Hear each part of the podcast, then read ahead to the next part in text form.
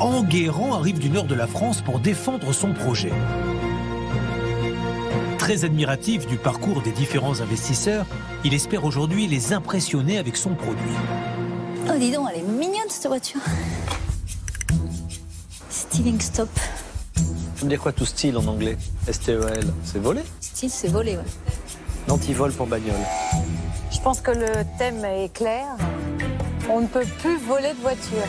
Et bonjour, c'est Nicolas de Immobilier Compagnie. Je suis super content de te retrouver dans cette vidéo. Et dans cette vidéo, j'ai oublié le prénom de celui qui allait intervenir. C'est pas grave, ils vont le redire. En tout cas, le thème de l'émission, tu l'as compris, on ne peut plus voler de voiture. Ça, c'est vraiment euh, pas mal. Alors, euh, le vol de voiture, moi, je suis dans une région où les voitures se volent et où, euh, si t'as pas de garage, tu as un gros malus sur ton assurance. Mais c'est comme ça. Écoute, on peut pas euh, refaire ma région. Ceci étant, il y a de grandes chances pour que dans toutes les grandes villes de France ce soit pareil. Je ne le sais pas. Sujet euh, intéressant. On va parler de la voiture. J'ai pas trop l'occasion d'en parler. C'est toujours euh, pour moi très sympathique d'aborder des thèmes qui ne sont pas les miens. Tu sais, tu peux pas t'imaginer comme ça me fait du bien. Mais bon, avant qu'on attaque l'émission, avant qu'on découvre si effectivement on ne peut plus réellement voler de voiture, tu le sais, comme d'habitude, je te propose de me laisser, ou plutôt non, je t'inflige, je t'oblige à me laisser un commentaire là où tu écoutes cette émission. C'est ce qui m'aide le plus. Tu me laisses des étoiles, 5 étoiles de préférence, bien sûr. Ça, si c'est pas demander beaucoup, c'est pas demander. Hein. Mais bon, qui n'ose rien n'a rien. Euh, bref, laisse-moi 5 étoiles et un commentaire, c'est ce qui m'aide le plus à référencer ce podcast. D'autant que sur Apple Podcast, on n'est pas loin des 100 commentaires. Alors vraiment, vraiment, prends quelques minutes et fais ça parce que c'est ce qui m'aide le plus à référencer cette émission. Ensuite, et comme d'habitude, tu peux aller sur mon site immobiliercompagnie.com dans l'onglet livres et là tu peux télécharger les 100 premières pages de mon livre Devenir riche sans argent. Et si vraiment tu veux pas t'embêter avec les 100 premières pages, tu peux aller sur la Fnac, tu peux aller sur Amazon, tu tapes riche, c'est facile, je suis en première page, tu cliques, tu cliques et tu reçois ton bouquin format papier, format numérique dans très peu de temps. Bah, sur, dans ta boîte aux lettres ou alors dans ton iPad où là tu, où tu lis tes livres numériques. Sinon, toujours sur immobiliercompagnie.com, dans l'onglet programme, tu as ben, un seul programme, un million. Et ben, c'est simple, je t'aide à avoir un million d'euros de patrimoine immobilier. C'est facile, tu cliques, tu cliques et on travaille ensemble. Alors aujourd'hui, bon, ben, je ne vais pas t'en dire plus parce que je ne sais pas où on va dans cette émission. On va écouter la présentation de ce nouvel entrepreneur et on va voir si oui ou non on investit ou pas dans sa startup et si on s'engage ben, dans cette nouvelle société avec élan, envie, entrain, si on est emballé ou si on en reste là. Et puis on va voir aussi si on va parler de voiture. C'est un petit peu une occasion pour moi, encore une fois, que j'apprécie tout particulièrement, Manetto Patrick. Enguerrand a besoin que les investisseurs volent à son secours pour que son entreprise décolle. Bonjour, bonjour à tous. Réussira-t-il à les convaincre ou ses illusions partiront-elles en fumée? Comme beaucoup d'entre vous, j'ai été victime de vol de voiture. Malgré une bonne assurance, ça m'a coûté cher. Je suis ici pour vous présenter le produit Stealing Stop, un antivol voiture nouvelle génération. Et je me permets euh, de me présenter pour euh, demander 150 000 euros euh, en échange de 8% de capital de la société. Alors, Enguerrand, c'est pas un nom courant, c'est pas une critique hein, du tout, au contraire, j'aime bien les noms originaux.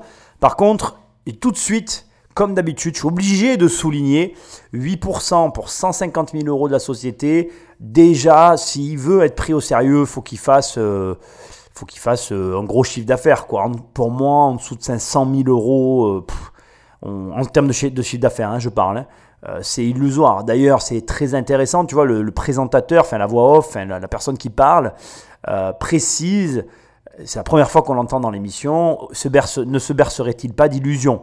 Donc ça prouve que quand même, il y a un questionnement derrière. En tout cas, c'est la première fois dans l'émission qu'on a ce genre de commentaires euh, en fond.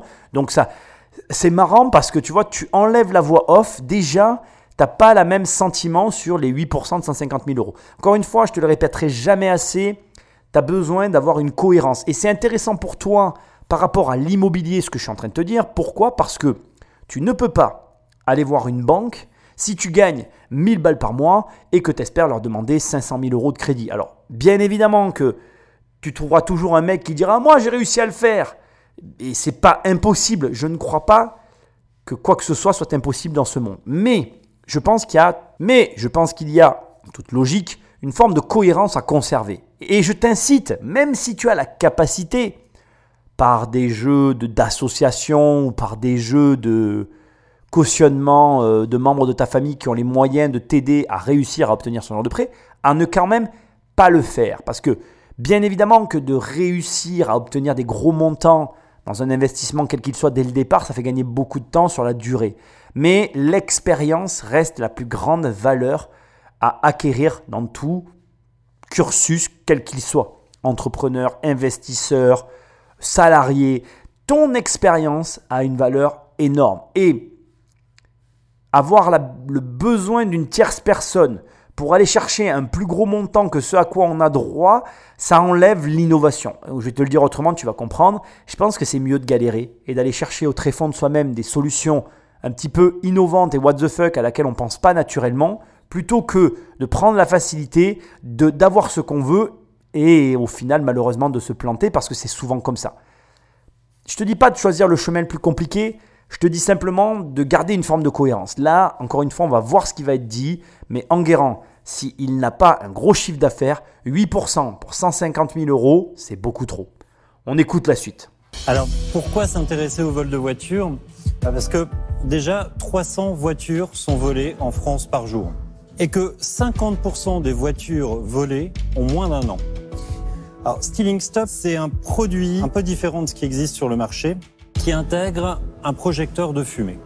Quand un voleur va pénétrer dans la voiture, on va non seulement envoyer une alerte sur le téléphone du propriétaire avec géolocalisation, on va déclencher une sirène, puis dans les 7 secondes après intrusion, on va envoyer 55 mètres cubes de fumée lourde à l'intérieur de l'habitacle du véhicule. Plus de possibilité de conduire. Le voleur se retrouve dans une ambiance extrêmement anxiogène. Euh, il a plutôt envie de s'enfuir. Euh, le véhicule reste sur place. C'est vraiment le but de, de cette solution, c'est que le véhicule reste sur place. Oui, alors 300 véhicules volés par jour, c'est ouf hein, quand même, tu, tu, réalises pas en fait, c'est énorme. Et c'est des véhicules qui ont moins d'un an. Et juste pour t'informer, ça fait un peu plus de 100 000 vols de véhicules par an. C'est juste énorme. Si tu te dis que la moyenne d'une voiture, c'est un achat à 20 000 euros, on parle de, de, de, de, de 2 milliards d'euros de vol de voitures. ça fait un sacré euh, marché en fait. Donc on va voir un peu. En plus, on est sur un marché où c'est à peu près intéressant, tu vois. Euh, on va voir. euh, bon, j'imagine qu'il, je, pense qu'il fait du chiffre d'affaires parce que j'aurais jamais cru que le vol de voiture représente un tel marché. C'est énorme. hein. Et là, on parle que de la France. Ça veut dire que sa solution, si elle est efficace, elle peut, à mon avis, s'exporter. Il y a un autre point qui est assez intéressant de mon, de, ma vision à moi, en tout cas de ce que j'analyse là à l'instant où je te parle, c'est que on ne réalise pas, on n'a pas conscience de certains, de marchés. Alors j'ai envie de dire marché, mais de certaines choses dans notre vie. Moi, j'avais aucune conscience de ça. Alors déjà, euh, il a précisé quelque chose qui est aussi très intéressant. Il dit, c'est pour les véhicules qui ont moins d'un an. Il y a énormément de vols sur les véhicules qui ont moins d'un an. Je vais être franc avec toi, j'ai jamais acheté de voiture euh, neuve, donc euh, je ne sais pas ce que c'est que d'avoir une voiture neuve, et je ne sais pas ce que c'est, du coup, que d'avoir une voiture neuve et de m'en préoccuper. J'ai toujours eu que des voitures pourries, j'ai un rapport très étrange aux voitures, je les aime mais je les déteste à la fois. En fait, je les aime parce que je trouve ça sympa, mais je les déteste parce que financièrement, ça me gave. Voilà. Donc c'est vrai que c'est un rapport étrange. Plus je grossis, plus je peux m'en payer une. Plus je peux m'en payer une, plus je me paye, des biens immobiliers à la place. Euh, là, tu vois, ça fait deux fois coup sur coup que j'aurais pu me payer une voiture, je me suis payé un bien à la place. Et parce que je préfère. Mais euh, j'ai pas raison. C'est-à-dire que dans ma logique, euh, je suis pas logique. Ceux qui suivent mes programmes, vous savez que je suis dans un projet pour m'en acheter une, mais vous allez avoir une surprise avant la fin du programme. Euh, bref, je suis dans une configuration avec des voitures très spéciale. Donc je ne suis pas la bonne personne avec laquelle il faut par- parler des voitures pour l'instant, mais il est vrai que, et c'est là que ça devient intéressant, dès l'instant que je vais acheter une voiture neuve, il est fort probable que mon rapport à la voiture se transforme. Parce que, encore une fois, et ça c'est quelque chose qu'on ne comprend pas, c'est que tous les marchés auxquels on n'est pas confronté ne sont pas des marchés que l'on comprend. C'est-à-dire que, de mon point de vue, pour comprendre en guérant, il faut que j'achète une voiture et que j'ai peur qu'on me la vole. Et à partir de là, je vais commencer à m'intéresser à des solutions. Alors pourquoi je te parle de ça? Parce qu'il y a pas longtemps, je me suis fait la réflexion par rapport à ma fille. Je m'intéresse à des sujets qui touchent les enfants directement depuis que j'ai moi-même un enfant. Et je ne vais pas te mentir, avant, je ne regardais pas tout ça. Et bon, je n'ai pas besoin, je pas honte de te parler, c'est pas vraiment ma vie privée, mais je regarde entre autres les parcs d'attractions beaucoup plus qu'avant. Pourquoi? Parce que j'ai envie d'amener ma fille dans un parc d'attractions. C'est tout à fait logique. Alors, tu as des gens qui sont fans des parcs d'attractions euh, toute leur vie. Moi, ce n'était pas mon cas. Avant, j'avais d'autres activités. J'étais plutôt euh, grimpe, escalade, euh, voilà, via ferrata, sortie. voilà, je faisais plutôt ces trucs-là et les restos. Depuis que j'ai ma fille, alors je vais, l'amener bientôt à la, via, à la via ferrata, puisqu'elle va bientôt avoir l'âge de venir en faire avec moi. Mais je regarde les parcs d'attractions. Et je constate certaines choses. Bon, je ne vais pas en parler là parce que c'est hors sujet, mais je constate certains points intéressants sur les parcs d'attractions en termes de marché, d'entrepreneuriat et de possibilités. Et là, c'est pareil, tu vois, je découvre le vol de voiture. Je trouve ça assez intéressant. J'ai bon, forcément envie d'avoir maintenant plus d'éléments. J'ai compris ce qu'il disait. D'ailleurs, au, passage aussi, donc sa solution, revenons un peu dans le sujet maintenant, bah, je la trouve un peu violente quand même. Envoyer de la fumée. Alors, c'est marrant parce que en même temps, bon, euh, voilà, j'ai une voiture pourrie, je pense que je me projette pas du tout. J'aurais une belle bagnole, effectivement, j'aurais envie de peut-être bloquer le mec à l'intérieur pour pas qu'il se barre avec. De la même façon, je m'interroge, est-ce que sa fumée salit des sièges? Comment ça se passe? Parce que, voilà, c'est un petit peu violent, je trouve. Même si, honnêtement, quelqu'un vole ma voiture, euh, je ne vais pas réfléchir à la violence de l'action que je vais mener pour le bloquer dans, sa, dans son méfait. Voilà. Bref, je manque d'éléments, je reste sceptique par rapport à ce qu'il me demande. Il a intérêt de faire un gros chiffre d'affaires. Euh, fait malheureusement, s'il fait un gros chiffre d'affaires, je vois pas en quoi il a besoin de nous. Euh, c'est innovant parce que, comme il dit, c'est connecté, mais je suis très sceptique. Projet étrange. On peut faire un petit, petit test, hein, si euh, ça vous dit. Ah ouais, je me lance. J'adore l'idée. Eh, c'est pas, pas toxique. C'est pas toxique. Pour vous expliquer. Oh merde. Finalement, comment ça marche On a voulu que tout soit simple. Donc on travaille avec un petit badge que le propriétaire garde sur lui. En gros, je rentre dans mon véhicule, le système se désarme automatiquement. Je sors de mon véhicule, le système s'enclenche automatiquement. Si vous voulez prendre place. Hein... Ah, donc on vole la voiture à deux là. ça va? Il y a un truc qui fait bip là. Le voleur a été repéré par le système. Oh mon dieu Et au, et au bout de 7 secondes. Ça fume Bah là pour l'instant c'est cool. Hein. ça pue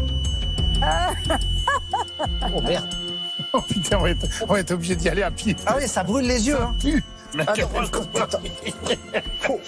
Ah ouais, donc c'est. Ah non, ça sent le cramé. Hein. Donc le mec là, il croit qu'il y a le feu, il se dit qu'est-ce qui se passe? C'est un petit peu l'idée. Alors c'est absolument pas toxique, hein, bien entendu. Et ça vient d'où? Elle, vient d'où la fumée? Sous le siège. Ça peut être placé bien sûr à différents endroits euh, dans l'automobile. On peut y retourner peut-être. non, non, non, parce que ça brûle les yeux. Ça brûle les yeux. Ah puis ça tient au corps. Hein. Ça pue. Et ça pique? Ouais, ça pique les yeux. Ça sent pas bon quoi. Ça sent le pneu qui brûle. Vous avez mis le feu à une bagnole quoi en fait.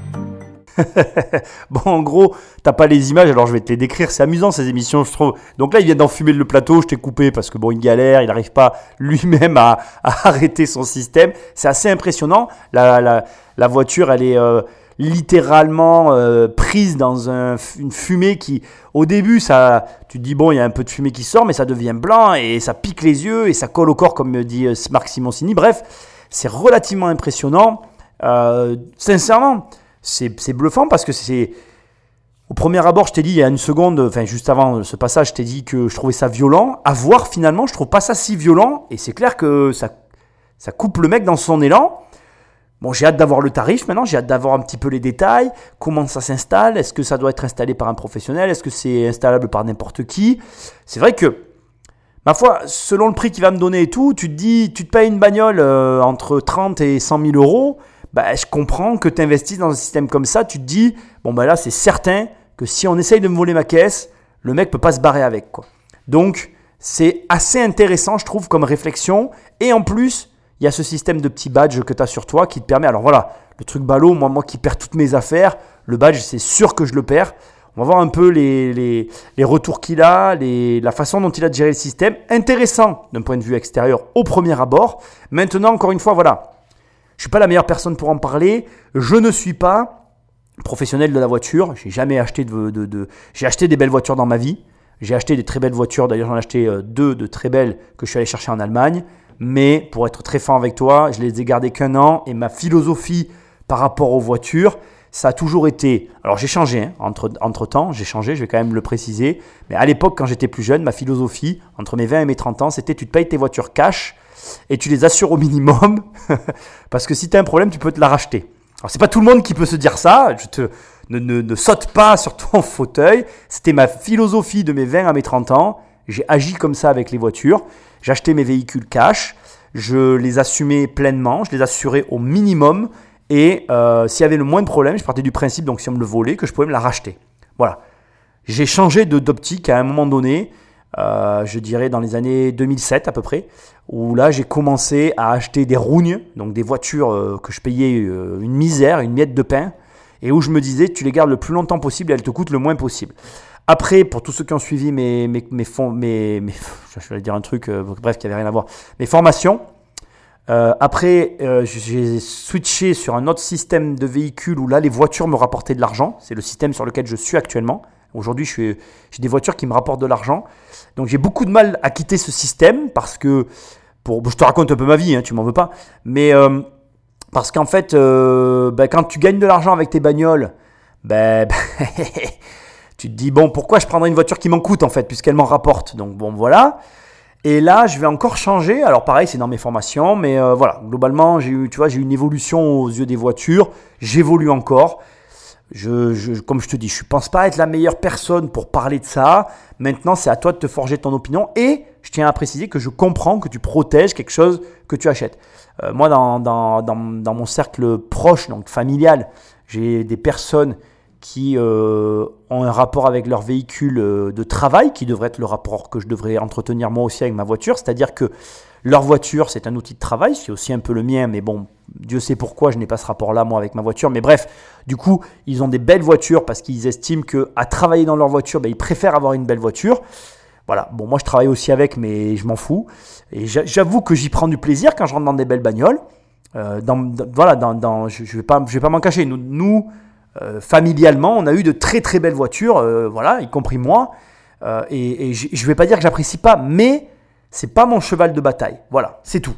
Et encore une fois, comme je viens de te dire aussi, c'est vrai que depuis quelques années, je gagne de l'argent, de l'argent avec ma voiture. Donc du coup, euh, c'est compliqué de changer de système. Bref, bref, bref, j'en viens au point. Je comprends complètement qu'on ait ce type de, de comment dire, de d'acquisition, d'achat et de comportement avec sa voiture, mais je ne pense pas être client. Donc j'en viens au point, est-ce que je financerai ce genre de projet? Là, au point où j'en suis, c'est cool. Euh, je peux peut-être être client, mais je ne financerai pas. Pas pour des raisons, euh, je pense même que s'il me donnait une société, que derrière, enfin, que si derrière, euh, il décrivait son entreprise comme une entreprise saine qui fait un gros chiffre d'affaires et tout, je sais pas si j'irai parce que ça me... Bah, pour le coup, tu vois, je... Je suis pas dans le truc, quoi. Je suis pas dans le truc de m'acheter des belles voitures. Je suis pas dans le truc de, de me dire je vais, je vais dépenser de l'argent pour la protéger. Je suis loin de tout ça au moment où je fais cette émission. Et même là, je ne te cache pas que je risque de changer de bagnole. Mais même la voiture que je vais prendre, malheureusement, j'ai toujours pas cet état. J'arrive. Alors peut-être que quand je l'aurai, je changerai. C'est comme avec ma fille. Quand je l'ai eu, j'ai changé, tu vois. Peut-être que quand je l'aurai, je changerai. Mais là, au moment où je te parle présentement, ça me fait ni chaud ni froid. Donc écoute, on va continuer, mais je ne finance pas. Voilà, je te le dis. J'aime bien te le dire très tôt pour que tu aies un peu mon état d'esprit. Cette émission, depuis que j'analyse qui veut être mon associé, me, donne très envie d'investir dans des boîtes. Je pense que je vais le faire dans les années qui arrivent. Mais ce genre de boîte, je suis pas chaud. Voilà, je ne suis pas chaud. On va voir un peu la suite. Magnéto Patrick. De ce qu'on a, nous, comme retour, c'est que c'est vraiment, vraiment très désagréable. On n'est vraiment pas dans une ambiance où on a envie de rester. Je sais pas si vous, Ah vous non, avez ça, je confirme. On le comprend aisément. Et dites-moi, j'ai pas compris les 7 secondes. Si je monte dans la voiture, je la démarre et je pars. Dès que le véhicule est en mouvement, on interdit tout allumage du, euh, de la cartouche pyrotechnique. Donc il n'y a aucun moyen que le fumigène sorte de la cartouche pendant que le véhicule se déplace. Aucun moyen. Aucun moyen. Parce que sinon, on n'y voit Ah oui, rien. non, ce serait dramatique, bien entendu. Et alors ça s'installe comment dans une voiture? L'idée, c'est que vu que c'est un matériel de sécurité, c'est que ce soit installé par des professionnels et qu'on ait une garantie aussi d'installation. ça coûte combien à peu près qu'on ait un ordre d'idée pour une voiture? Alors, prix public euh, TTC, on, on est, on est sur 600 euros hors pause. Après, c'est au concessionnaire, euh, selon son barème de pause, de pratiquer ou pas euh, plus-value. 600 euros, c'est hyper cher. 600 euros, on est dans la, la moyenne des prix des systèmes d'alarme euh, haut de gamme. Les prix sont parfois euh, pas ce qu'on croit voir. hein. C'est-à-dire que nous, on est 600 euros avec des alertes sur le, le téléphone du, du propriétaire. Il n'y a pas d'abonnement sur notre système. Sur les systèmes concurrents que vous avez, vous avez peut-être 20 euros, 25 euros d'abonnement par mois. Et ça, au bout de trois ans, vous allez voir que ça vous coûte beaucoup plus cher que notre système. Mais le produit est prêt à être commercialisé là Le produit est pas prêt à être commercialisé, non. Déjà, on doit acheter des moules. Donc non, effectivement, on sait qu'on va rien vendre pendant 10 mois. D'accord, donc vous êtes à peu près, à- dans un an, vous serez prêt à distribuer le Voilà. produit, à peu près. Ah ben alors là, euh, j'ai la chic de couper. Donc voilà, l'émission est finie. enfin l'émission, l'échange est terminé. En fait, en- ah, ah, j'ai oublié son prénom. Enrangan, excuse-moi, hein, ne le prends pas mal si tu m'écoutes, c'est vraiment pas dirigé contre toi. Euh, je suis bloqué dans la présentation qui vient d'être faite. En fait, donc là, il vient sans aucune donnée. Donc il a, il, a, il a fixé un prix de vente, il a expliqué que son système n'est pas prêt à être vendu parce qu'il a des moules à faire, on n'a pas trop euh, d'éléments. Il donne son prix de vente, il donne même pas son coût de revient de production.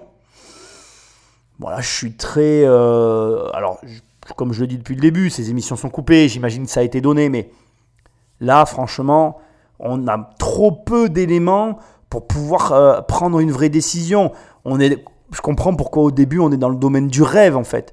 Là, clairement, il est dans le domaine du rêve. Donc après, ça, son argumentaire, c'est de dire, ok, mais aujourd'hui, si jamais tu prends une euh, application, enfin, un, un- comment on appelle, une, euh, une alarme concurrente, c'est 20 euros par mois fois 12 mois fois 3 ans, enfin le nombre de temps que tu gardes.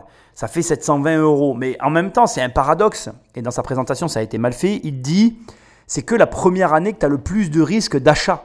Donc en fait, ce qu'il n'a pas compris dans le business model dans lequel il évolue, et, et je me permets de te le préciser pour que tu vois, tu vois un peu comment on analyse, c'est qu'en réalité, une alarme, ça coûte 240 euros. Même si c'est 20 balles par mois pendant 12 mois, on sait que le gros risque de vol, il est la première année. Pourquoi je dépenserais 600 alors que de l'autre côté, avec un- une formule sans engagement, j'ai 240 euros de dépenses sur laquelle, en réalité, ben, je, je suis complètement couvert puisque, à mon avis, la deuxième année, le risque de vol est largement euh, réduit. Donc là, rapidement, ce que j'ai fait, c'est que j'ai tapé vol de voiture, les chiffres sur Google. Donc là, tu vois, je confirme effectivement qu'en 2018, donc là, c'est les chiffres de 2018, il faut que tu saches que les chiffres en France ont toujours un décalage. Je crois que je l'ai déjà dit dans plusieurs émissions. Tu n'as jamais les chiffres de l'année N. Souvent, tu as N-2 ou N-3. Parce qu'on a besoin de recul, d'analyse, blabla. Enfin, bref, je ne vais pas rentrer dans ce débat. Euh, là, ils nous disent que, euh, en gros, en 2018, il y avait 265 voitures volées par jour. Donc ça, c'est euh, les statistiques premières que tu vois sur Google. Et ensuite, quand tu cliques pour avoir plus d'informations, tu trouves, alors entre autres, je vais te la faire courte parce que je vais pas te lire, on n'est pas là pour que je te lise euh, euh, un, article que tu peux trouver, mais tu as 1% des propriétaires de voitures qui ont été victimes de vol en 2018. Donc ça cible, c'est 1% de- de- des voitures qu'il y a en circulation. Tu dois savoir ensuite que les régions d'accord, euh, les plus touchées par le vol de voitures sont le PACA et l'Île-de-France. Le Lot-et-Garonne, le Lot, l'Aveyron, l'Ain, la Haute-Loire ont connu une forte recrudescence des vols. En revanche, la Bretagne, la Corse, le centre Val-de-Loire et les Pays de la Loire ont re- enregistré une baisse significative. Donc c'est intéressant de voir que en réalité, ben, il y a quand même euh, voilà, des mouvements sur ce marché, si je puis dire. Enfin, euh, voilà les voitures, en tout cas les modèles de voitures les plus volés. Alors, crois-le ou non, je connaissais la voiture la plus volée, la Renault Clio 4. Ensuite, la Smart Fortwo, le BMW X6, le Land Rover, le Land Rover Range Rover Sport, la BMW Série 6, la Renault Mégane 4, la DS3, la Renault Twingo, le Land Rover Range Rover Evoque et le BMW X5. J'ai envie de te dire, plus simple que de se prendre une alarme pour sa bagnole, n'achète pas une de ces voitures. bon, Écoute, euh, voilà les éléments que j'ai trouvés euh, au premier abord, hein, sans me prendre la tête sur euh, le vol de voiture.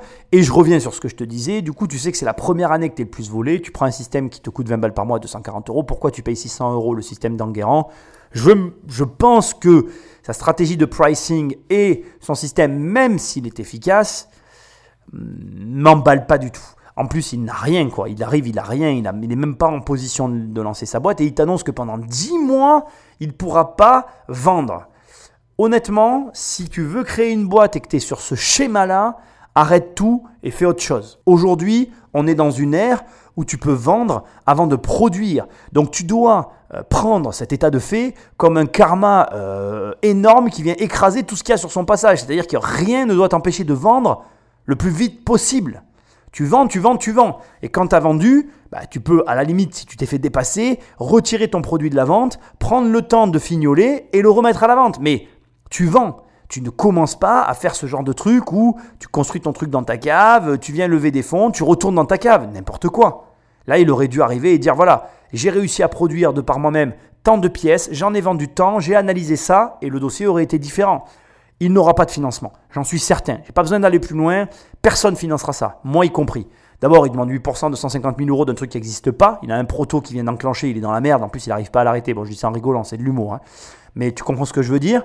Et ensuite, il est plus qu'embêté parce que il, construit quelque chose sur un rêve. Il n'y a rien de tangible pour que qui que ce soit sorte de l'argent et lui dise Tiens, prends mon fric, on y va. Et là, en plus, tu te rends compte, c'est la présentation la plus courte de l'histoire de l'émission.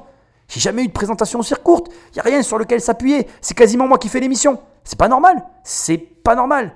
Là, en fait, il y a un une problématique au niveau de l'entrepreneur et de ses choix. C'est très difficile. Et c'est pas une critique. Parce qu'il faut comprendre que tout le monde fait ce genre d'erreur. C'est un problème de choix. Aujourd'hui, euh, là, tu vois, sur un projet comme celui-là, tu es peut-être en train de te dire, hé Nicolas, mais qu'est-ce que tu aurais fait? Alors, je vais être très franc avec toi, je sais absolument pas comment ça marche, mais j'aurais fait un truc du style Kickstarter, tu vois.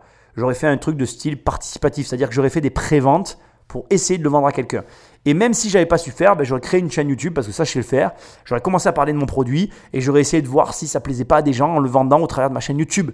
Mais j'aurais essayé d'aller au contact des clients pour venir là et avoir quelque chose à dire. Là, il n'a rien à dire. Je fais un parallèle avec l'investissement parce que c'est ce qui t'intéresse.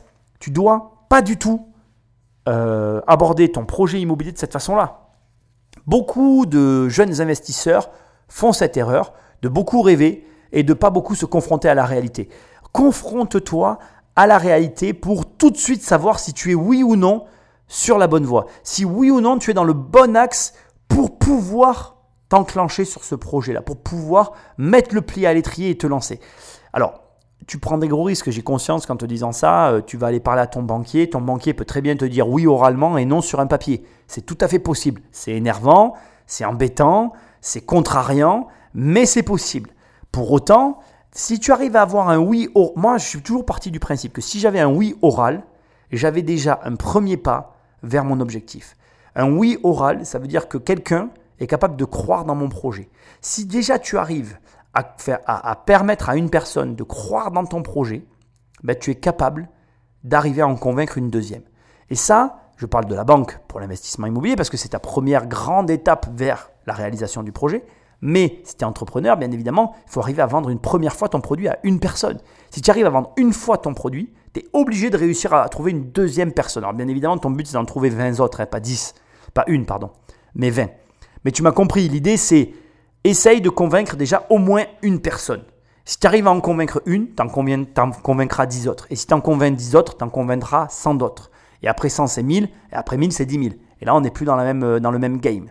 OK?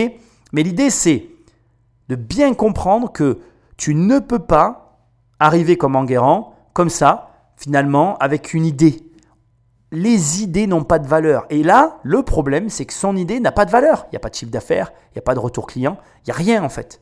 On parle, c'est des discussions. Et euh, franchement, de toi à moi, aucun fantasme n'a jamais rapporté d'argent à personne. Tu peux fantasmer toute ta vie sans jamais gagner un sou. Alors, arrête de fantasmer et commence à gagner de l'argent. Alors moi, je vous dire franchement, j'ai pas envie que mon argent s'en aille en fumée parce que je suis vraiment pas convaincu euh, de votre système. Donc je vais, je vais passer, je vais laisser la place à mes collaborateurs. la fumée et l'argent en fumée. Bon, je, le comprends. Euh, il croit pas au système, mais, mais en fait, c'est creux. C'est creux. Et, que toi, tu dois tirer de cette émission, c'est une émission qui va être très rapide. Pour une fois, ce sera une émission plus courte. Mais si tu prépares pas un minimum ton projet, et le préparer, ça veut dire le confronter à la réalité. Ce que beaucoup de gens ne comprennent pas, c'est que quand on dit confronte bah, ce que tu fais à la réalité, ça veut dire commence à faire quelque chose. Alors bien évidemment, dans l'immobilier, on a une particularité, c'est que euh, on, arrive, on n'a parfois pas d'argent, c'était mon cas, et on, va voir une banque et on lui demande de l'argent alors qu'on n'en a pas, et on essaye de gagner de l'argent avec l'argent des autres. C'est vraiment, euh, on est vraiment dans un métier à part quoi dans l'immobilier. C'est vraiment un, un concept à part. Mais ça doit, ce qui est en train de se passer là, doit te permettre de réfléchir à une chose qui est pour moi hyper intéressante. Et la chose est la suivante, c'est que quand tu n'as pas d'argent, quand tu commences, quand tu te lances, peu importe ta situation, mais que c'est une situation de début, parce que parfois tu peux être âgé et te lancer. hein, le début, euh, euh, la, situation de début, elle n'est pas corrélée à ton âge. Bref, quand tu commences quelque chose, ben, sois réaliste avec ta situation. Ne va pas demander 900 000 euros si tu es un jeune investisseur immobilier. Je te l'ai déjà dit dans l'émission, je le re-répète. Quand tu commences, tu commences petit. Moi, j'ai tout de suite, quand je suis arrivé sur Internet, enfin, peut-être pas tout de suite, mais assez rapidement communiqué sur ma première opération. Ma première opération, mon premier achat immobilier était un achat à moins de 50 000 euros. Et il y a plein de choses en immobilier aujourd'hui qui sont à moins de 50 000 euros. Quand tu commences, tu commences. Et bien évidemment que avec des gros montants, tu gagnes beaucoup plus d'argent. Mais soyons réalistes, quand tu commences, les gros montants sont pas forcément pour toi. Et c'est ça qui est difficile. C'est que on est tous euh, câblés de la même façon dans notre cerveau. On comprend très bien que si on arrive à débloquer 500 000 euros, on gagnera toujours plus d'argent que si on débloque 50 000 euros. Il manque un zéro d'un côté. Et ce zéro, ben, on ne le retrouve pas à l'arrivée sur les chiffres. Mais malheureusement, quand tu commences, tu dois commencer petit. Un escalier, quand tu le montes, tu le montes à la première marche. Et plus l'escalier est grand, plus la première marche ne t'intéressera pas. Parce que tu veux rapidement arriver au premier, deuxième, troisième, quatrième palier. Bref, tu veux monter l'escalier et c'est normal. Mais même si tu cours et même si tu es capable de faire des grandes foulées, tu vas jamais réussir à sauter 10 marches d'un coup. Même le meilleur des coureurs ne pourra jamais les sauter, les 10 marches. Au mieux, grâce à des formations, des livres, des podcasts, etc., les réflexions que aujourd'hui tu trouves sur Internet, tu vas peut-être arriver à sauter les deux premières marches d'un coup, peut-être les trois premières, mais tu n'en sauteras pas plus, même à tes débuts. Donc ne rêve pas et accepte. En fait, accepter que tu commences, c'est, je pense, la meilleure façon de réussir ton projet. Mon entreprise, Ledger, c'est notre métier, hein, la sécurisation euh, finalement des, euh, des objets euh, matériels avec des éléments sécurisés, etc. Donc là, j'ai un conflit euh, évident. Et donc pour cette raison, je, je voilà, je, je vais pas pouvoir vous suivre. Je, je me retire en fait de la discussion. D'accord. Bon, tu sais que dans ces émissions, j'aime pas euh, quand on ne répond pas franchement aux gens. Et là, je suis obligé d'intervenir. Euh, sa réponse ne me convient pas du tout. Ledger, si, je sais pas si tu sais ce que c'est, c'est en fait une clé USB qui a, qui a pour fonction de protéger euh, tes bitcoins, enfin tes crypto-monnaies. Enfin, tu vois ce que je veux dire. Donc, à un moment donné, à quelle heure, euh, comment dire, ton, ton système a un rapport avec les bagnoles? Aucun. Bon, je pense que c'est peut-être pas réellement euh, utile ce que je suis en train de préciser, pas en tout cas pour ce qu'on est en train de faire, mais je trouve ça très moyen en fait. Plutôt que de dire la vérité au mec. Parce que là, on est face à quelqu'un qui a besoin, je pense, d'entendre la vérité. Ou en tout cas d'être con. En tout cas, on, est sûr qu'on a besoin que cette personne se confronte au marché. Et honnêtement, là, ce qui est fait, c'est pas la peine. Alors peut-être, moi j'étais pas là. Et encore une fois, comme je te le dis depuis le début dans ces émissions, il y a beaucoup de choses qui sont cachées, qu'on ne voit pas. C'est remonté. Et malheureusement, il est possible que la présentation, qui était sûrement plus longue que ce qu'on a vu là, eh bien, il est possible que cette présentation, euh, elle laisse retranscrire, comme ça a été dit dès le début, puisque je l'avais encore jamais entendu, quelqu'un qui se berce d'illusions et que personne dans cette salle ne va vouloir le remettre dans le droit chemin. La vérité, et je dois te la dire, c'est que Bon, malheureusement, moi, je suis pas là. Moi, j'aime bien expliquer aux gens ce qui va et ce qui va pas pour qu'ils comprennent. Mais en tout cas, j'aime bien qu'on me le fasse. Ce qu'il faut que toi, tu fasses, c'est que dans ton entourage, même si cette personne t'énerve profondément, il faut que tu aies quelqu'un qui t'aime suffisamment pour te dire la vérité. Tu sais quel est le plus grand problème des gens qui t'aiment? Le plus grand problème des gens qui t'aiment et qui t'entourent, ton cercle proche, c'est qu'ils veulent pas te blesser. C'est qu'ils veulent pas, euh, parfois d'ailleurs, ils veulent pas euh, tuer dans l'œuf l'espoir de toute une vie. Mais ce que tu dois comprendre, alors si tu es la personne qui aime quelqu'un et qui veut pas le faire, et si tu es la personne qui porte le projet et qui veut pas l'entendre, dans les deux cas, ce qui doit être compris et qui est important, c'est que parfois, il faut accepter que notre projet meure pour mieux renaître. Il faut accepter de prendre dans sa gueule des mauvaises critiques, des mauvais commentaires, des trucs qui nous font hyper mal pour ben, avoir trouvé le courage ou en tout cas la force ben, de se dire je recommence. Faire et refaire, c'est travailler. Faire et refaire, c'est travailler. Je le répète parce que ma grand-mère me le répétait depuis que j'étais gamin. C'est quelque chose que j'ai dans mon ADN. Aujourd'hui, je le comprends. Et en fait, les personnes qui te critiquent sont les personnes qui t'aiment le plus et que tu devrais aimer le plus. Et moi-même, j'ai du mal avec la critique parce que parfois je la vis mal, parce que parfois je présente quelque chose, que ce soit à ma mère, à ma femme, aux gens qui m'entourent, sur lequel j'ai bossé comme un malade, et que ces personnes-là, bon, ben, j'ai la chance, elles m'aiment vraiment, mais elles me regardent dans les yeux, elles me disent, c'est de la merde. Et ce qui te fait mal, parce que je peux, témoigner en fait de ça, moi ce qui me fait hyper mal, c'est que j'ai bossé comme un fou. Et d'entendre un c'est de la merde qui prend 30 secondes à être dit, je l'accepte mal parce que, en fait, en face, j'ai pas quelqu'un qui me soumet des idées. Moi, je suis quelqu'un qui a besoin qu'on me soumette des idées, qu'on me confronte. Mais en réalité, j'ai une chance énorme d'avoir ces personnes autour de moi qui ont cette capacité de me dire la vérité. Et trouve ces personnes. Tu dois les trouver. Tu dois avoir des gens qui sont capables de te dire, là, ce que tu as fait, c'est de la merde, il faut que tu recommences. Même si tu y as passé deux mois, trois mois dessus, six mois, neuf mois, un an, dix ans, il faut que quelqu'un te mette face à la réalité. Parce que si c'est le marché qui te met face à la réalité, la chute, elle est encore plus violente. Elle est encore plus dure. Et c'est là qu'il y a des personnes qui ne se relèvent pas. Et il ne faut pas ne pas se relever. L'erreur, c'est de rester à terre. Donc relève-toi et écoute un peu plus ces gens qui finalement même si tu crois qu'ils te font du mal, te veulent du bien et t'aiment réellement. Euh, bon, euh, ça va de soi, je, le rajoute pour que ce soit clair, mais euh, ce qu'il lui a dit ne me convient pas du tout, du coup, hein, tu l'as compris. En gros, le mec, il dit ah Oui, bon, moi je suis dans la sécurité des bitcoins, je peux pas parler de sécurité avec un mec qui fait de la sécurité de voiture. mais bien sûr, c'est vraiment pourri comme non. Hein tu vois, ça, ça te montre que les gens ne savent pas dire non. Voilà. Allez, on écoute la suite. Bien. Ma crainte, c'est qu'en fait, pendant le temps de, de, déploiement, enfin de développement et de déploiement de votre solution, les constructeurs les plus touchés finalement se mettent à intégrer des boîtiers ultra performants qui rendent finalement euh, euh, votre invention euh, caduque. Donc je vais passer. Catherine, Catherine, ma copine. bon, écoute, pour une fois, tu vois, elle, je vais pas la critiquer. Euh, bon, ça aussi, j'en profite pour te le dire. Euh, personne n'arrête euh, ce que tu fais, enfin tout ce qu'il fait pour faire ce que tu fais. Mais au demeurant, elle a le droit de croire ça. personnellement, je vais te dire aussi ce que je pense. Aujourd'hui, Tesla a un mode sentinelle avec l'enregistrement de toutes les caméras de vidéosurveillance. Depuis que j'écoute cette émission, j'ai ça en tête. J'en ai pas encore parlé parce que j'attendais un peu qu'on avance, mais de plus on avance, plus je suis déçu par ce passage-là. Au demeurant, tu vois, j'ai quand même des choses à te dire.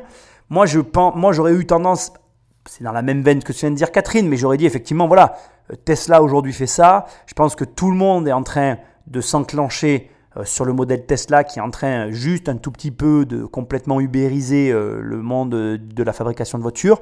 Parce qu'aujourd'hui, je ne sais pas si tu es au courant, mais en fait, les fabricants de voitures, il y en a certains qui ont annoncé, dont Toyota a déclaré que si vraiment le virage électrique devait s'amorcer et que tous les constructeurs devaient se mettre forcément à l'électrique.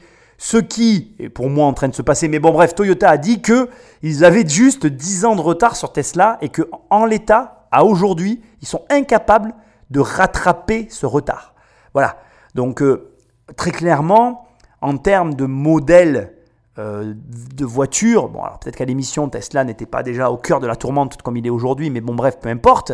Mais Tesla a tellement innové qu'aujourd'hui, même en matière de sécurité de voiture, quand tu sais que le mec il est filmé de tous les côtés, je sais pas si tu avais vu les chiffres des Tesla, mais elles sont très peu volées en fait. Tu as, aucun voleur n'a envie de s'approcher d'une Tesla, enfin en tout cas pour l'instant. Je pense que les vols de Tesla, quand ils vont arriver, se feront par téléphone. C'est-à-dire que tu te feras hacker euh, via ton application Tesla par des pirates informatiques, et ce seront ces mecs-là qui arriveront à voler tes bagnoles en hackant finalement ton téléphone pour s'approcher de ta Tesla sans aucune effraction. Et là, on aura de nouveaux problèmes.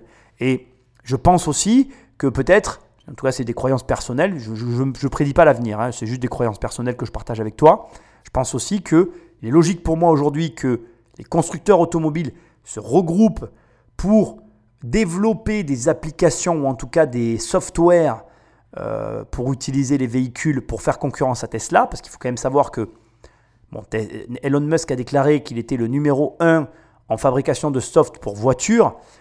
forcément, venant d'un informaticien qui se lance dans la voiture, c'est pas compliqué, quoi. Tu vois, c'est comme si toi, tu me disais, Nicolas, viens, on va faire de la natation, je sais pas nager et que je nage mieux que toi. Tu vois, je suis un nageur, bon, euh, j'ai aucun mérite en fait.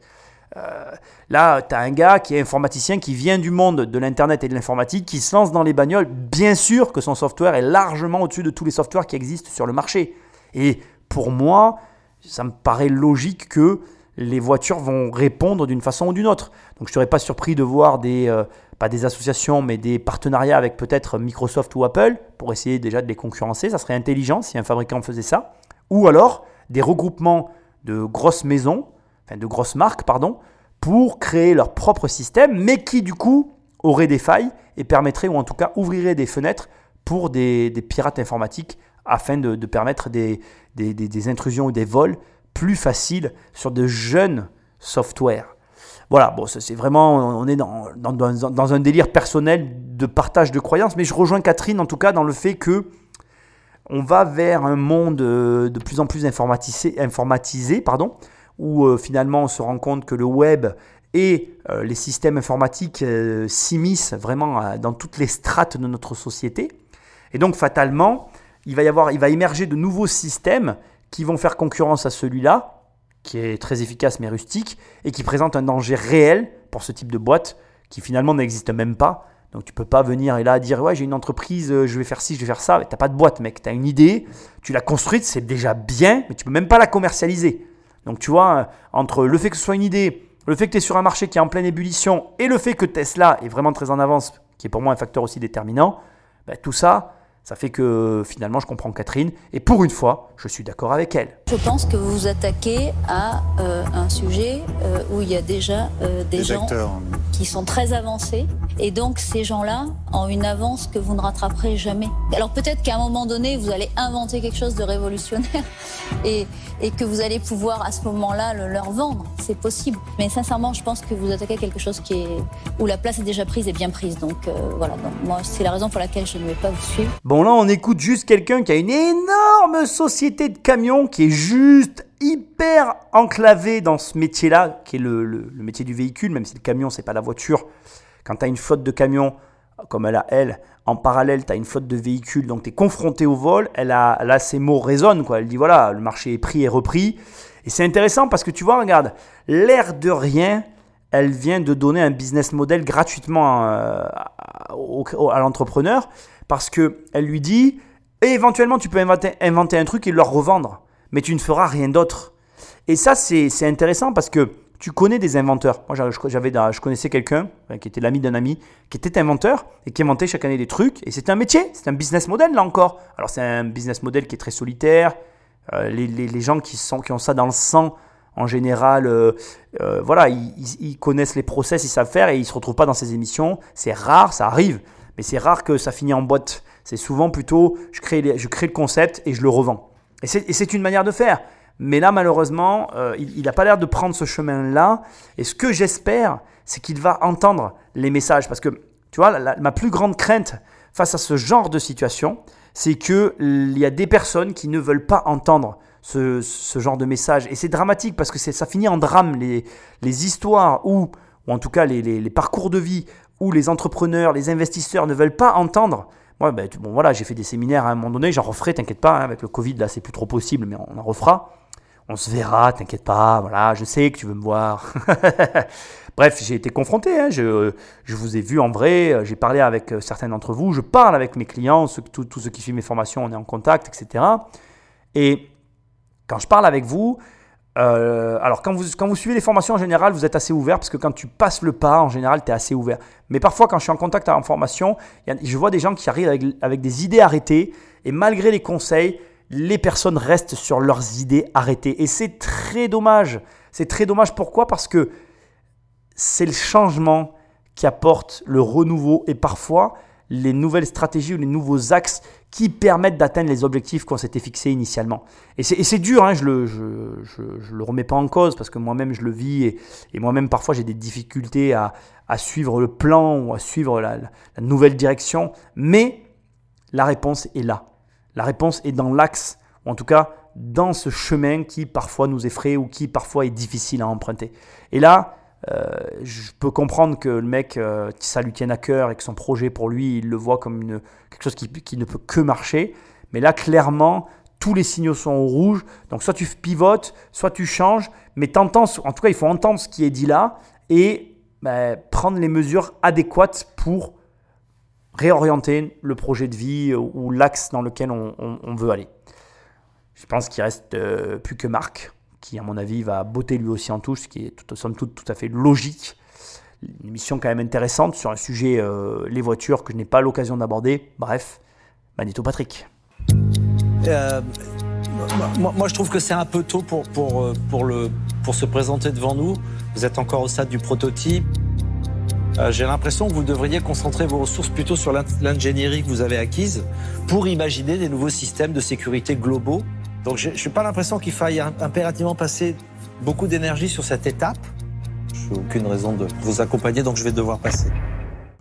Sans surprise, euh, encore une fois, il manquait trop d'éléments, 8% pour 150 000 euros. Euh, je reste convaincu que voilà, euh, c'est irréaliste. Le mec arrive, il a rien. Il, Marc Simoncini vient de lui dire, il, est en conception.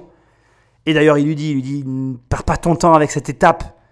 Euh, si vraiment c'est ce que tu veux faire, euh, prends ce que tu as réussi à inventer et essaye d'en faire quelque chose. Tout va dans la même direction finalement, hein, à part pour celui qui a botté en touche parce que soi-disant c'est de la sécurité qui ne peut pas en parler, mais tout va dans la même direction. Et donc, c'est très dommage de voir, finalement, que parfois, tu arrives avec des projets, c'est pas le bon timing, c'est pas le bon projet et c'est pas la bonne méthodologie de travail. Et bon, moi voilà, je, je, le reconnais, personne te parle de l'argent, personne te parle de la gestion d'entreprise et même quand tu fais des écoles, ça correspond à rien parce que les mecs qui t'en parlent, c'est rare qu'ils aient l'expérience qu'il faut. Et sincèrement, moi, ce que j'ai envie de te dire à ce stade, après, après avoir euh, vu ce, court passage finalement, vends le plus vite possible. Ne perds pas ton temps.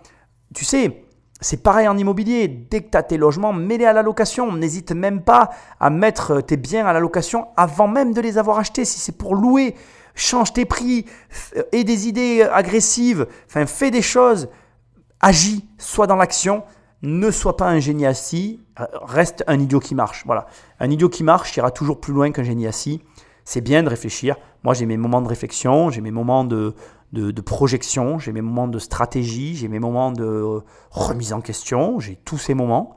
Mais c'est des moments qui ne durent jamais très longtemps. Et même s'ils venaient à durer, je ferai tout pour les écourter. Parce qu'il y a un moment, il arrive un stade dans toute évolution de projet où, tu es acculé, où en fait la seule option viable, c'est la confrontation avec le marché. Parce que, on va pas se mentir, euh, en France, il y a énormément, et je le sais, énormément de personnes qui ont des entreprises et qui ne se payent pas, énormément de personnes qui euh, prétendent gagner de l'argent mais qui en réalité n'en gagnent pas. Et je le sais parce qu'à un moment donné, nous, on a été dans cette situation. Donc je, ne le sais pas par euh, arrogance, je ne le sais pas par, par comment dirais-je, par livre que j'ai lu ou par connaissance statistique. Non, je le sais parce qu'on l'a vécu. Je le sais parce que nous-mêmes, on a eu. D'ailleurs, dans mon bouquin, ça y est, prends mon, livre Devenir riche sans argent, tu vas voir ce qu'on a vécu. On a vécu des moments où on n'avait vraiment pas d'argent du tout. Et on avait une entreprise et on travaillait. C'était le paradoxe le plus total. Et on va pas se mentir, Quand tu ne gagnes pas d'argent dans ton activité, c'est la pire des configurations parce que tu bosses et tu ne gagnes pas d'argent et ça ne rime à rien et ça finit par te tuer de l'intérieur. Et en plus, le pire, mais ça c'est le pire parce que je l'ai vécu, hein, c'est que tu finis par croire que tu n'as pas d'autre possibilité dans ta vie, ce qui est totalement faux en fait. C'est totalement faux. Maintenant, je vais pas mentir, je vais pas faire genre, changer, enrayer ce cercle vicieux, c'est difficile. C'est difficile d'entendre ce que certains voient de l'extérieur et peuvent te dire. Parce que même là, tu m'entends, mais même si j'étais en face de toi et que je te donnais un conseil hyper personnalisé en te donnant une route à suivre, eh ben, tu aurais peur. Tu n'aurais peut-être pas envie de le faire. Tu aurais peut-être envie de rester sur ta situation qui, même dans son inconfort, te procure une forme de confort. je sais, c'est hyper paradoxal ce que je dis, mais c'est tellement vrai en fait. Combien je vois de gens qui, quand vraiment ils prennent mes services et on, travaille vraiment ensemble et qu'on rentre dans le dur côte à côte et qu'on regarde la réalité, combien j'en vois qui en vrai, qui dans la réalité sont dans la difficulté et qui ne veulent pas se l'avouer à eux-mêmes. Et si c'est ton cas, mec, c'est pas ou, fille d'ailleurs, c'est pas une fatalité. Ça peut changer, mais ça va changer par des changements radicaux. Et ça se fera pas du jour au lendemain non plus. Ça va demander des efforts, de la persévérance, et ça va demander beaucoup de choses. Mais le jeu en vaut la chandelle. Juste pour la petite histoire, nous en 2008, on nous avait déjà fait remarquer, on nous avait déjà dit à, ma mère et à moi, pourquoi vous ne faites pas que de l'immobilier? Mais en 2008, ça allait quand même mieux, hein, on va pas se mentir, mais c'était pas trop ça. Ben, parce que j'étais pas satisfait. Bon, bref, peu importe. Mais dans notre forme d'inconfort, on trouvait une forme de confort. Et sincèrement, aujourd'hui, quand je vois le chemin parcouru, quand je vois les changements que j'ai initiés, quand je vois ce que je suis en train d'arriver à faire euh, avec la situation actuelle, je suis d'abord très content, mais surtout, je me rends compte que j'étais dans le faux. Et c'est très dur de, l'accepter. Tu te rends compte, 2008 à aujourd'hui, je te parle d'un truc d'il y a 12 ans. Alors je te dis pas qu'il y a 12 ans, j'étais capable de faire ce que je suis capable de faire aujourd'hui, mais il m'a fallu du temps pour euh, réfléchir, comprendre, maturer, euh, faire maturer ces idées et avancer. Et donc prends le temps qu'il faut, mais réfléchis-y. Ne reste pas bloqué. Je ne sais pas, on va voir la suite et ce qui va être dit après. Je ne sais pas ce qu'il va faire. Je ne sais pas s'il entend le message que les investisseurs essayent de lui envoyer, mais le message qu'il lui envoie, c'est tu es sur la mauvaise voie, ton projet est peut-être viable, mais il faut que tu changes des choses pour y arriver. Est-ce qu'il va le faire? Je ne sais pas, mais je lui souhaite de le faire parce que c'est salvateur pour lui. C'est le chemin de la réussite qui lui indique. Maintenant, encore une fois, tout le monde n'est pas capable ni de l'entendre, ni forcément de le voir. Comme j'aime le dire en ce moment, tu peux amener un cheval à un lac, mais tu peux pas le forcer à boire. Merci à vous. Merci, à vous. Bonne bon retour. Merci, au revoir. Au revoir. Bon, ça va pas en fait freiner votre projet. Vous êtes toujours aussi motivé. Un bon conseil. Il y a des doutes qu'on avait déjà analysés. Euh, on a des réponses. Euh, on sait que le marché de l'automobile, c'est pas un marché évident à pénétrer, mais voilà, on l'a quand même pas mal travaillé. Ce qu'ils ont pu dire là, c'est ce qu'on pourra me reprocher une nouvelle fois, donc je vais encore plus travailler sur ces, sur ces domaines. Enguerrand n'a pas réussi à convaincre les investisseurs. Comme tous les entrepreneurs, se confronter à l'échec un jour ou l'autre permet de se remettre en question pour mieux avancer. Ouais, avancer ou, reculer. Bon, encore, encore une fois, voilà, euh, si jamais Enguerrand m'écoute, c'est absolument pas contre toi. Moi, je, je, donne mon avis extérieur. Euh, je pressens que dans cette émission, on n'a pas tous les éléments.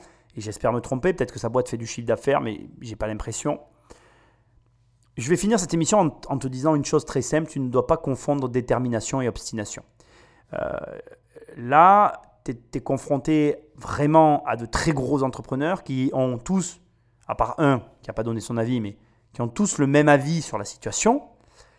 Tu sais, comme il disait à l'armée, euh, une fois ça peut être le hasard, deux fois c'est bizarre, trois fois euh, c'est un signe. Quoi. C'est pas, les choses n'arrivent jamais trois fois de suite par, euh, par hasard, quoi. c'est pas possible. Là, tu as cinq gars, bon, il y en a un qui botte en touche, il y en a quatre qui te disent la même chose. Le cinquième, à mon avis, il aurait dit pareil, mais il n'a pas voulu le faire, mais bon, tu m'as compris. Tu peux pas faire comme si à un moment donné, là, alors voilà, je ne connais pas la suite de l'histoire, ça aurait été intéressant de la voir, mais si il s'obstine, ben, c'est de l'obstination. Parce que le marché est compliqué et parce que Tesla est là. Et tu peux pas faire comme si ce constructeur n'existait pas aujourd'hui. Alors, Tout le monde n'a pas une Tesla, on est d'accord, c'est pas un argument ce que je suis en train de te dire. Au demeurant, après, euh, après cette émission, j'ai quand même cherché leur site internet. Parce que je trouve que c'est intéressant qu'on aille au bout du raisonnement. Pour voir un peu si ça avait évolué, si le produit était en vente et disponible. Au moment où je te parle, d'accord, le site commence avec une vidéo où, de façon très amusante d'ailleurs, on voit un Evoque Range Rover qui se fait voler qui est, et où le voleur est bloqué euh, par le, mécanisme Stealing Stop. Et on voit aussi rapidement donc, le fondateur en train de travailler euh, sur le mécanisme. Bref.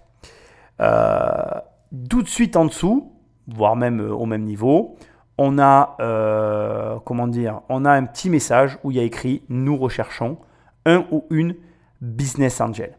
Après trois années de développement, Stealing Stop arrive au stade de l'industrialisation. Pour nous accompagner, structurer la société, mettre en place nos équipes, participer aux décisions stratégiques, nous recherchons une ou un business angel ayant de préférence des affinités avec le monde de l'équipement automobile. Vous aimez notre projet, vous voulez vivre avec nous cette belle aventure, alors n'hésitez pas à nous contacter. Ce qui veut dire qu'ils en sont au même stade. Ce qui veut dire que comme je te l'ai déjà plus ou moins expliqué il y a quelques secondes, on est dans l'obstination. Parce que c'est bien beau d'inventer une chose, mais si tu n'as pas essayé de le vendre avant, si tu n'as pas tout fait pour que ben, précisément euh, tu puisses confirmer tes hypothèses, parce que c'est ça être entrepreneur c'est confirmer des hypothèses. Et plus vite tu les confirmes, moins tu perds de temps. Trois ans à développer quelque chose, c'est beaucoup trop. Donc, en immobilier, tu dois faire pareil. Tu as des hypothèses. Tu as des hypothèses sur ta capacité à lever des prêts. Tu as des hypothèses sur la rentabilité que tu peux obtenir. Il faut que le plus rapidement possible, tu lèves ces hypothèses pour avancer dans le processus, pour ne pas perdre de temps. Parce que s'il y a bien une chose que tu ne pourras jamais récupérer dans ta vie, c'est le temps qui passe. J'ai encore une fois adoré faire cette émission avec toi. C'était un vrai plaisir. Si tu veux me retrouver, bah, tu peux aller sur mon site immobiliercompagnie.com dans l'onglet programme. Tu as le programme 1 million et on va ensemble bah, générer un million d'euros de patrimoine immobilier. Crois-moi, c'est beaucoup plus simple que ce que tu imagines. Sinon, tu vas dans l'onglet livres. Tu peux télécharger les 100 premières pages de mon livre ou alors tu peux aller directement sur Amazon, la Fnac, bref, sur les signes de bouquins que tu veux et récupérer mon bouquin ou prendre sur mon site les 100 premières pages offertes. Bref, tu fais ce que tu veux, je te laisse faire. Et puis, ben, moi, je suis super content de t'avoir retrouvé dans ce podcast. On se retrouve la semaine prochaine. Je te dis à très bientôt dans une prochaine émission. Salut